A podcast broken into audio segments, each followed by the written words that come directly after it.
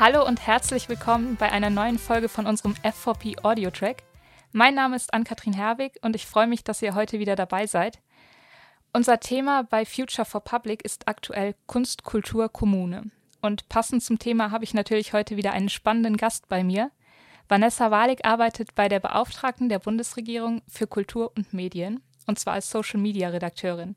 Herzlich willkommen, Vanessa, schön, dass du da bist.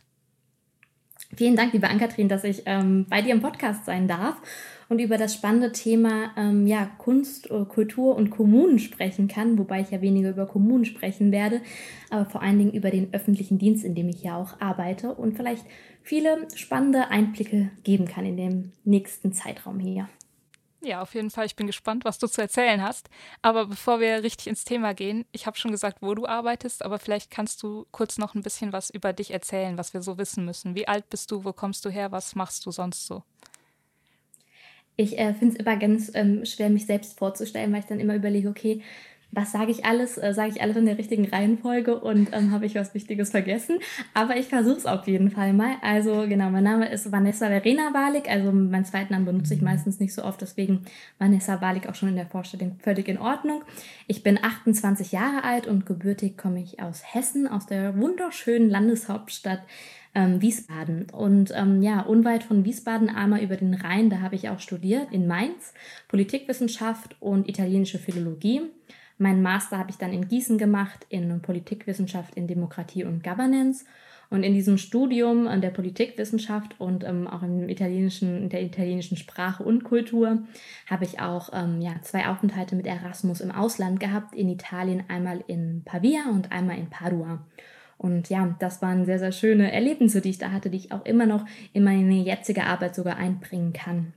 Ähm, neben dem Studium habe ich dann ganz viel auch im Journalismus gearbeitet, war beim Wiesbadener Kurier, der Lokalzeitung unterwegs ähm, als rasende Reporterin, aber auch für den Hessischen Rundfunk und dort die Jugendwelle UFM als Radioreporterin unterwegs. Und ähm, genau deswegen freue ich mich, dass wir auch dieses schöne Audioformat hier haben, weil ich da auch ein ganz, ganz großer Fan von bin.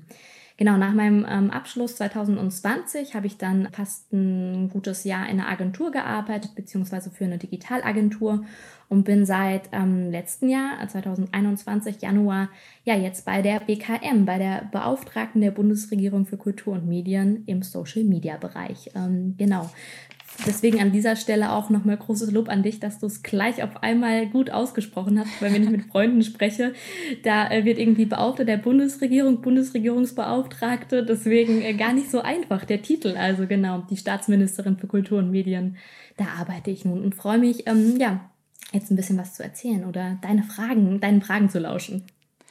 Das klingt nach einem spannenden Weg. Ich freue mich auch. Ähm, jetzt haben wir beide schon gesagt, unser Thema ist Kunst, Kultur, Kommune in dieser Ausgabe. Das, was du gerade so erzählt hast, scheint so, als hättest du dich schon sehr lange für Kultur interessiert. Wie würdest du denn Kultur definieren? Was gehört da alles dazu?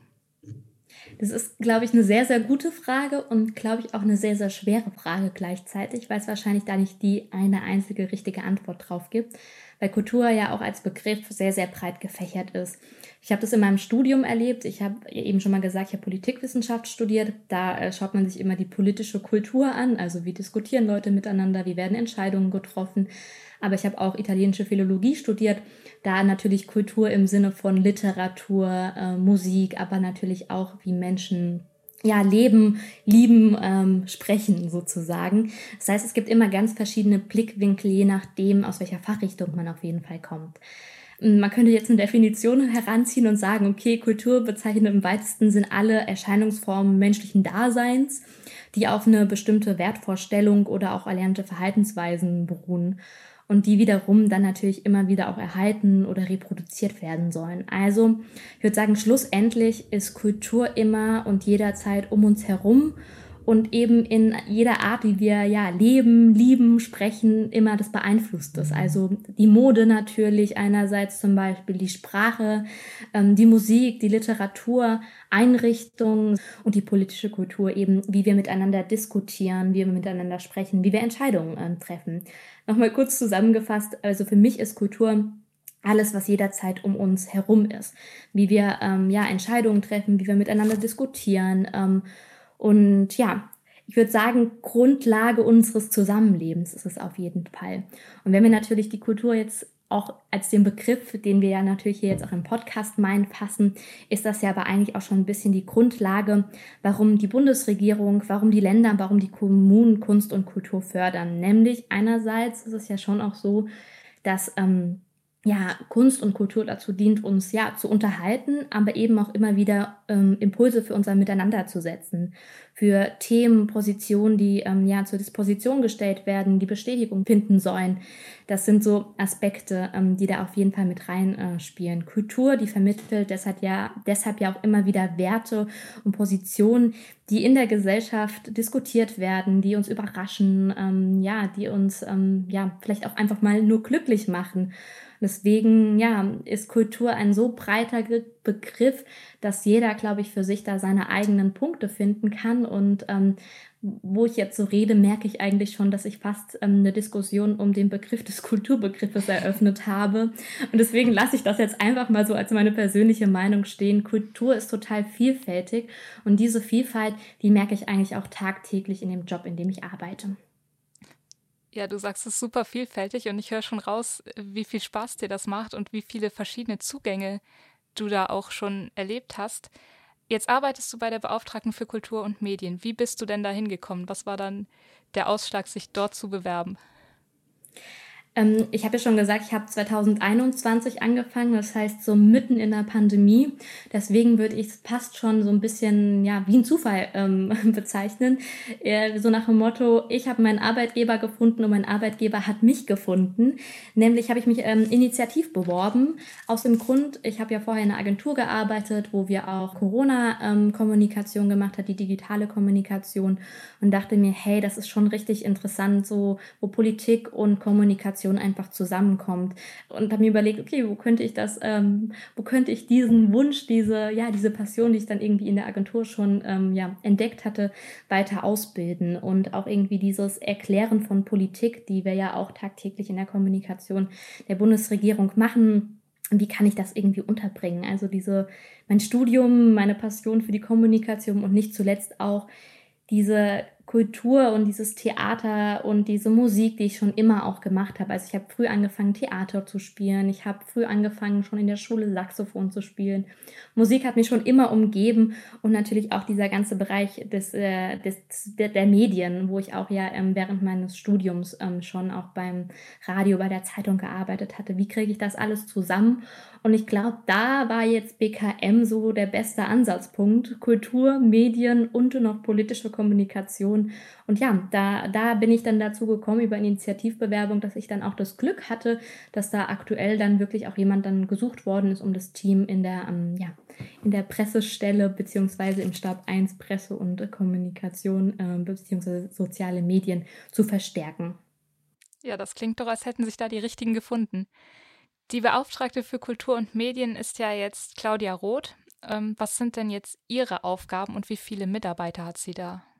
Ja, ähm, ich glaube, wenn man ähm, die Beauftragte ähm, für Kultur und Medien hört, dann denkt man so ein bisschen auch an andere Beauftragte, die man von der Bundesregierung kennt. Und das hört sich natürlich erstmal an, wie ob da nur eine einzige Person wäre, die vielleicht wie ein Botschafter sich für Themen einsetzt, ähm, zum Beispiel. Das ist ähm, bei der BKM ein bisschen anders. Nämlich sind wir mittlerweile eine Behörde mit gut 400 Mitarbeitern an den ähm, zwei Standorten Bonn und Berlin. Die ähm, Staatsministerin, die sitzt im Bundeskanzleramt ganz oben in der achten Etage. Schöner Ausblick auf jeden Fall auch auf den Bundestag zum Beispiel. Ähm, aber da sind natürlich nicht alle Mitarbeiter. Da haben sie im Kanzleramt natürlich alle nicht Platz. Deswegen sind wir auf verschiedenen Standorten noch aufgeteilt, 400 Leute. Das Aufgabengebiet von der Staatsministerin ist sehr, sehr breit gefächert. Das hat man ja eben schon an dem Kulturbegriff so ein bisschen gemerkt. Und es gibt ganz, ganz viele unterschiedliche Aufgaben. Einerseits natürlich die rechtlichen Rahmenbedingungen für die Kultur- und Medienbranche, die ähm, kontinuierlich verbessert werden sollen durch die Bundesgesetzgebung. Das ist eine Aufgabe. Dann andererseits auch die Kultureinrichtungen und ähm, Projekte von nationaler Bedeutung, die gefördert werden sollen. Das fällt auch unter ähm, den Aufgabenbereich oder unter das Aufgabengebiet der Staatsministerin dann eben aber auch für die kulturelle Repräsentation ähm, des Gesamtstaates in der Bundeshauptstadt Berlin zu sorgen. Berlin ist eine sehr lebendige Stadt, aber auch sehr, sehr kulturelle Stadt. Und hier ähm, ist es natürlich auch wichtig, gewisse Punkte zu setzen. Dann ähm, die kultur- und medienpolitischen Interessen Deutschlands auch in verschiedenen internationalen äh, Gremien zu vertreten. Also zum Beispiel auch innerhalb der Europäischen Union ähm, bei den vielen verschiedenen Treffen, die ja auch immer wieder kommen, Medienministerkonferenz zum Beispiel aber auch ganz, ganz wichtige Themen, die, glaube ich, für uns auch in Deutschland sehr, sehr zentral sind und wo man vielleicht manchmal gar nicht genau weiß, wo man die zuordnen soll, nämlich zum Beispiel national bedeutende Gedenkstätten zur Erinnerung an die Opfer von NS-Terrorschaft zu fördern oder eben auch in Zusammenarbeit mit Gedenkstätten und Institutionen an das Unrecht in der ehemaligen ähm, DDR zu erinnern. Das sind jetzt so die einzelnen Aufgaben, die ähm, natürlich sehr, sehr spannend auch sind und in ihrer Ausgestaltung so vielfältig sind, so viele Leute auch braucht, die einerseits Fachwissen ähm, haben, aber natürlich auch immer Generalisten. Deswegen 400 Mitarbeiter. Ich denke immer so nach, wenn ich mal zu Wer wird Millionär gehen würde, würde ich wahrscheinlich alle 400 einmal durchklappern und sagen, was sind die wichtigsten Fragen aus Ihrem Bereich, die kommen vielleicht vor und ich wüsste, dass ich wahrscheinlich zu 100 Prozent die richtigen Antworten bekommen würde. Also falls ich mir mal Gedanken machen sollte, zu Wer wird Millionär zu gehen, dann würde wahrscheinlich jeder ähm, ja, Referatsleiter von mir eine E-Mail bekommen und sagt, ich brauche da mal ein Briefing.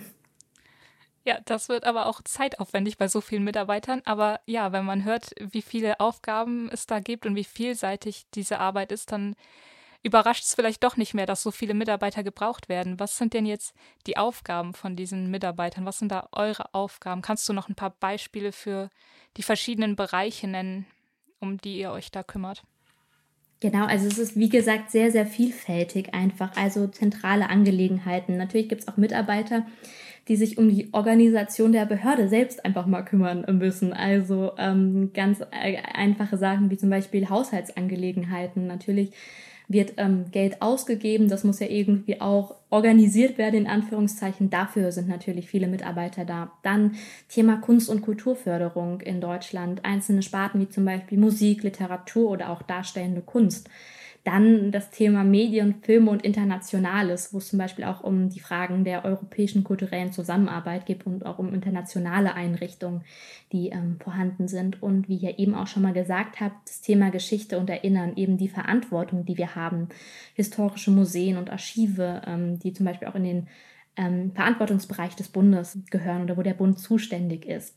Und dann auch noch so ganz spannende Themen wie die Kulturpolitik an sich und auch den Thema, das Thema Denkmalschutz und Kulturgutschutz. Also jede Kirche, die in Deutschland eine Förderung braucht, da, wenn man da manchmal so vorbei dran läuft, also wenn ich hier in Berlin zum Beispiel spazieren gehe und an den Kirchen vorbeilaufe, an den Kirchen vorbeilaufe, dann, ähm, dann sehe ich auch immer so BKM gefördert. Und ja, dann weiß ich, okay, das haben die Kollegen aus dem Referat bearbeitet und deswegen steht da jetzt BKM auch an dem ähm, Bauzaun sozusagen dran. Also das sind so ganz ja, einzelne Aufgaben, die da gemacht werden. Natürlich ganz viele Preise, die ähm, ähm, ja vielleicht auch vergeben werden, die von nationaler ähm, Bedeutung sind, zum Beispiel. Also Preise zum Beispiel wie der Deutsche Buchhandlungspreis, wo wirklich vor Ort Buchhandlungen, die tolle Projekte haben, ausgezeichnet werden. Verlagspreis zum Beispiel. Dann gibt es sowas wie auch den Übersetzerpreis, beziehungsweise drei verschiedene Übersetzerpreise, der Deutsch-Hebräische, ähm, der Deutsch-Französische oder auch der Deutsch-Italienische. Ähm, Thema Musik habe ich schon ein bisschen angerissen und dann auch sowas wie die Filmförderung. Ähm, das heißt, wenn man mal ins Kino geht und dann ans Ende guckt am Abspann, dann gibt es manchmal auch so ein bisschen das BKM-Logo und dann weiß man, okay, da gab es eine Bundesförderung für den Film zum Beispiel. Ja, das ist ganz, ganz umfangreich und ich glaube, wenn ich alles erzählen würde, was die Kollegen so machen, würde ich wahrscheinlich einerseits die Hälfte vergessen und ähm, könnte andererseits wahrscheinlich mindestens zwei oder drei Stunden mit dir darüber sprechen. Es ist auf jeden Fall super spannend. Ich danke dir, dass du da schon mal so einen Einblick gegeben hast. Ich glaube, wir haben schon ein ganz gutes Bild bekommen. Was machst du denn jetzt genau? Genau. Ich ähm, sehe mich sozusagen als Verkäuferin in Anführungszeichen, nämlich die tollen Projekte, die meine Kollegen auf die Beine stellen, die sie ja ähm, mit ähm, ja auch Beschlüssen des Bundestages ähm, auf die Beine stellen, die sozusagen auch zu zeigen in den sozialen Medien, den Bürgern zu zeigen, okay, was passiert, wo tut BKM, wo tut die ähm, Staatsministerin ja sich einbringen, welche Themen sind wichtig. Ich zeige auf den sozialen in den sozialen Netzwerken. Wir sind auf Instagram, Twitter und auch auf LinkedIn eben das breite Bild, was meine Kollegen so, so tagtäglich in ihren Fachabteilungen machen. Das sind, wie du hörst, ganz, ganz viele unterschiedliche Themen. Das sind natürlich einerseits Statements zu gewissen Themen, wie zum Beispiel jetzt zur deutschen Welle in Russland. Das sind aber andererseits dann natürlich auch so Themen wie Ausstellungsthemen, zum Beispiel das Haus der Geschichte, die dann auch immer spannende Ausstellungen machen, die wir vorstellen. Das sind aber dann auch Stipendien, die vergeben werden, zum Beispiel, wo wir darauf hinweisen. Oder auch jetzt natürlich in der Pandemie ganz, ganz wichtig, Projekte wie Neustart Kultur, wo eben Förderungen auch ähm, ja, vergeben werden ähm, für ja, eine, eine Branche, die ja gerade in der Pandemie sehr, sehr stark ja auch gelitten hat, weil sie nicht auftreten konnte oder weil sie nicht öffnen konnte. Heißt, du kommst auch mit den ganzen verschiedenen Bereichen irgendwie in Berührung und du hast schon gesagt, manches dreht sich um ganz moderne Themen, wie zum Beispiel die Filmförderung. Wenn ich ans Kino denke, das ist ja schon eher was Aktuelleres. Und dann gibt es auch die historischeren Themen. Du hast über Geschichte und Erinnerungen, über Denkmalschutz gesprochen. Wie bringst du denn diese Themen jetzt in Social Media? Vor allen Dingen, wie schaffst du es, diese historischen Themen da mit Social Media zu verbreiten? Also zuallererst muss ich sagen, wir haben ganz, ganz tolle, ich habe ganz, ganz tolle Kolleginnen und Kollegen, die diese Themen super aufbereiten, dass ich sie mir nehmen kann und überlegen kann, okay, wie kann ich die erklären? Natürlich sind manche Themen schwer abbildbar. Ähm, also ähm, gerade wenn man keine Bilder hat von irgendwelchen Dingen oder so eine Förderung, ähm, die ja erst dann erst in der Zukunft stattfindet, kann man natürlich nicht abbilden. Das ist manchmal ein bisschen schwierig, aber wir finden da auch immer eine Lösung dafür. Aber andererseits muss ich auch sagen, wir haben wunderbare Institutionen, die von BKM gefördert werden, die sich da auch sehr, sehr viele Gedanken machen, wie sie ihre Themen ja darstellen können, positionieren können. Und ähm, so gelingt es uns eigentlich, moderne Themen, die eben gut abbildbar sind, abzubilden, die auch schön einfach laufen auf Instagram. Also ich muss sagen, im Vergleich vielleicht zu anderen Ministerien oder Behörden haben wir natürlich das große Glück, dass wir auch schöne Dinge zeigen können. Also ähm, gerade wenn ich auch sowas an, ja, an Förderungen von, von Denkmälern denken, denke, da gibt's natürlich auch immer schöne Fotos, die man machen kann. Oder wenn jetzt zum Beispiel der Deutsche Filmpreis stattfindet, haben wir auch immer ein bisschen Klemmer auf dem, ähm, auf dem Kanal. Ähm, das sind natürlich tolle Sachen. Und ansonsten geht's aber auch darum, ja, mm, zu informieren, zu erklären. Und ähm, ich glaube, da ähm, muss man manchmal vielleicht nicht die großen Geschichten aufreißen, sondern einfach sagen, okay, hier, das ist die Geschichte, die hat stattgefunden und das tut BKM dafür. Ähm, das sind vielleicht so die Aspekte. Genau, manche Themen wie immer und überall sind einfacher abzubilden als andere. Das vielleicht so als Zusammenfassung. Alles klar. Jetzt habe ich aber noch eine Frage äh, dazu, weil es erscheint vielleicht doch am Anfang ein bisschen komisch. Kultur ist eigentlich Ländersache. Wo, warum dann die BKM? Das ist ja dann doch Bundesebene. Genau, richtig. Also die Kunst- und Kulturförderung ist nach dem Grundgesetz in Deutschland in erster Linie ähm, Sache der Länder und der Gemeinden. Der Bund übernimmt aber auch aktuell mit gut zwei Milliarden Euro ähm, einen Anteil eben an den Gesamtausgaben. Und ich habe das eben ja schon mal so ein bisschen anklingen lassen. Es geht dabei vor allen Dingen um die ähm, kulturellen Einrichtungen und Projekte, die von nationaler Bedeutung ähm, sind. Und dafür ähm, ist BKM zuständig. Also BKM, wir tragen dazu bei, eben kulturelles Erbe zu erhalten und eben auch für Kunst und Kultur die Rahmenbedingungen zu schaffen, damit sie sich bestmöglich ähm, ausfalten kann. Und ja, um das anschaulich zu machen, was ist nationale, was ist von nationaler Bedeutung, da werden wahrscheinlich auch einige Leute drüber diskutieren können und wollen.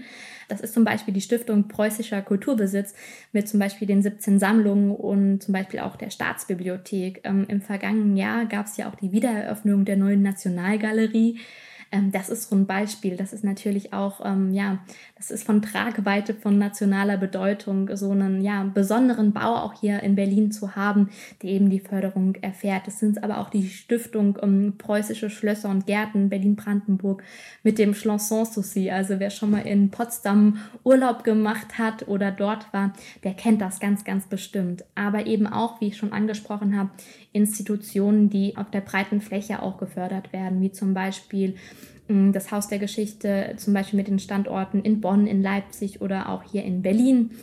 Ähm, das sind so einige Punkte. Ich habe auch schon angesprochen, die Stipendien und die Preise, die vergeben werden, aber eben auch die Musik, zum Beispiel die Förderung von der Barenbäum Said Akademie, das ist eine Musikakademie, dann Projekte der Initiative Musik, zum Beispiel der Deutsche Jazzpreis ähm, oder auch Applaus, was ein weiterer Preis ist.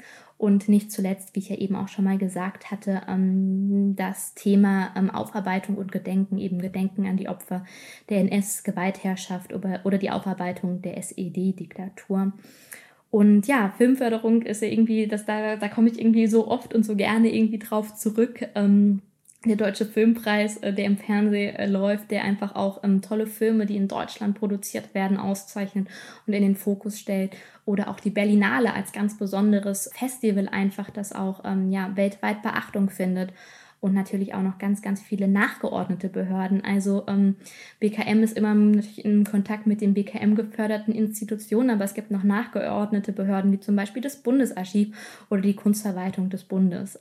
Ich bringe immer ganz, ganz verschiedene Namen und jetzt irgendwie Punkte mit rein, aber das zeigt einfach nur, wie vielfältig ähm, ja, der Bereich eigentlich ist, den die Staatsministerin für Kultur und Medien betreut auch, ja. Auf jeden Fall und ganz wichtige Themen auch, die du gerade angesprochen hast. Du hast eben auch was äh, von finanzieller Unterstützung und von Rahmenbedingungen erzählt. Wie gestaltet sich denn die Zusammenarbeit zwischen Bund und Ländern und welche Rolle spielen Kommunen?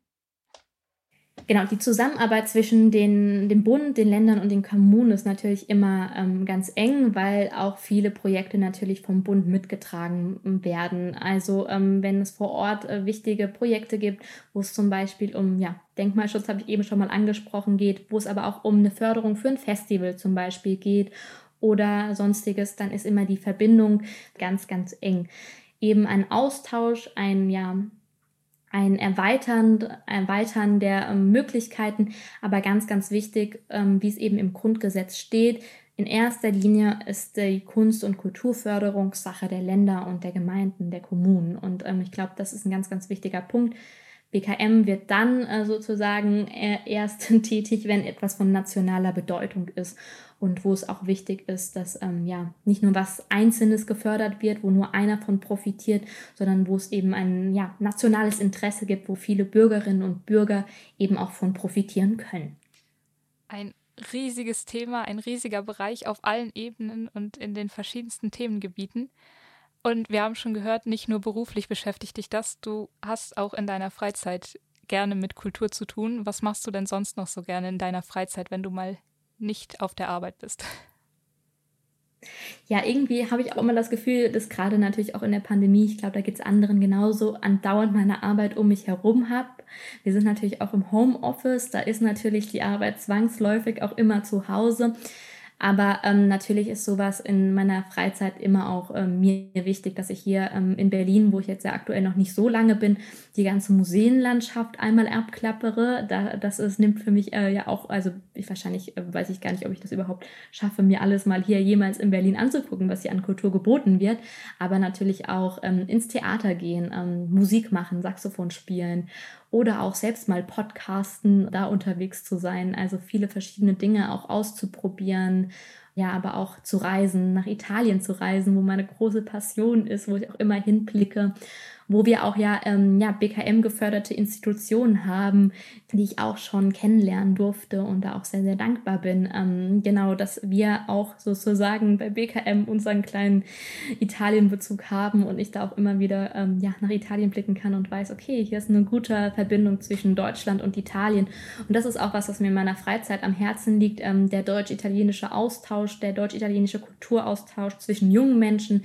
Da setze ich mich auch für ein und ähm, versuche das in meiner Freizeit auch immer aufrecht zu erhalten, die Verbindung, die ich eben auch in meinem Studium in Italien ähm, ja geschlossen habe, aufrecht zu erhalten und daraus eben auch ja für mich was abzuleiten, dass es ein gutes deutsch-italienisches Verhältnis ist, weil ja Europa, wo wir ja alle drin sind, für mich auch ganz, ganz zentral und wichtig ist. Ich konnte davon sehr viel profitieren und ich finde, da ähm, sollte auch jeder in seiner Freizeit, in seinem eigenen persönlichen Engagement was für tun, um ja die Europäische Union zu erhalten und auch ja zu verteidigen.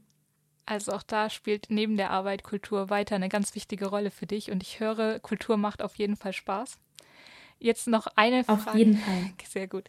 Noch eine Frage, die wir auch immer gerne stellen, um unsere Gäste ein bisschen besser kennenzulernen. Was ist dein Lieblingsessen und hast du dazu eine besondere Erinnerung? Vielleicht auch irgendwas, was mit Kultur zu tun hat?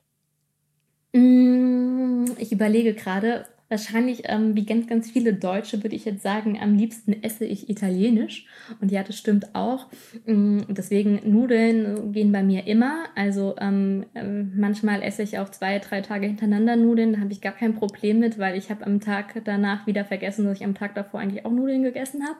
Für mich gar kein Problem. Ich würde vielleicht sagen, weil ich das auch mit meinem Aufenthalt in Rom verbinde, ähm, so einen schönen Teller Spaghetti Carbonara als Lieblingsessen. Denn ähm, genau, da hatte ich zum Beispiel im vergangenen Jahr die Möglichkeit, in Italien die Villa Massimo und das Casa di Goethe in Rom mal zu besuchen, was beides auch BKM geförderte ähm, Einrichtungen sind, die ähm, ja die, die ganz, ganz tolle Arbeit auch in Sachen ja, Kulturvermittlung ähm, machen, mit dem Casa di Goethe, der Italienreise, die ja auch die Italiensehnsucht der Deutschen ausgelöst hat, was man auch sehr, sehr gut in diesem Museum ähm, mitten in Rom erkennen kann. Oder eben auch die Villa Massimo, die eben eine ganz, ganz tolle Künstlerförderung auch in Italien macht. Und ich glaube, wenn ich in diese, wenn ich mir jetzt hier zu Hause in Berlin meinen ähm, Teller am Spaghetti Carbonara mache, dann denke ich immer so an meinen Aufenthalt in Rom, an ja, an, an die Freudigkeit, die dahinter steckt, die, die Kultur, die da ja auch dahinter ist und dass ja ich dann auch immer weiß, hm, mein Arbeitgeber macht da ja auch ganz, ganz tolle, spannende Sachen, äh, vor allen Dingen in Rom, aber ja auch in Venedig mit dem Centro Tedesco. Und ähm, da, da kommen so ganz viele Passionen, glaube ich, aufeinander und ähm, ja, ich glaube, das ist es auf jeden Fall. Ähm, wenn ich jetzt dran denke, glaube ich, werde ich mir heute Abend auch einen schönen großen Teller Spaghetti Carbonara machen. Ja, das äh, macht auf jeden Fall direkt Hunger beim Zuhören. Aber man sieht auch hier, Kultur und Essen gehören zusammen und bei dir ganz besonders. Genau, absolut. Also Essen ist auch immer Kultur. Äh, das stimmt auf jeden Fall. Ja, ich danke dir für deine Zeit und dass du uns was von dir und deiner Arbeit berichtet hast und uns auch deinen Blick auf Kultur kennenlernen lassen hast. Äh, das war's schon wieder für heute. Mehr spannende Inhalte rund um Kunst, Kultur, Kommune gibt's natürlich wie immer auf www.f4p online. Danke, dass du dabei warst und liebe Zuhörerinnen und Zuhörer, danke, dass ihr eingeschaltet habt. Bis zum nächsten Mal. Tschüss. Tschüss, danke.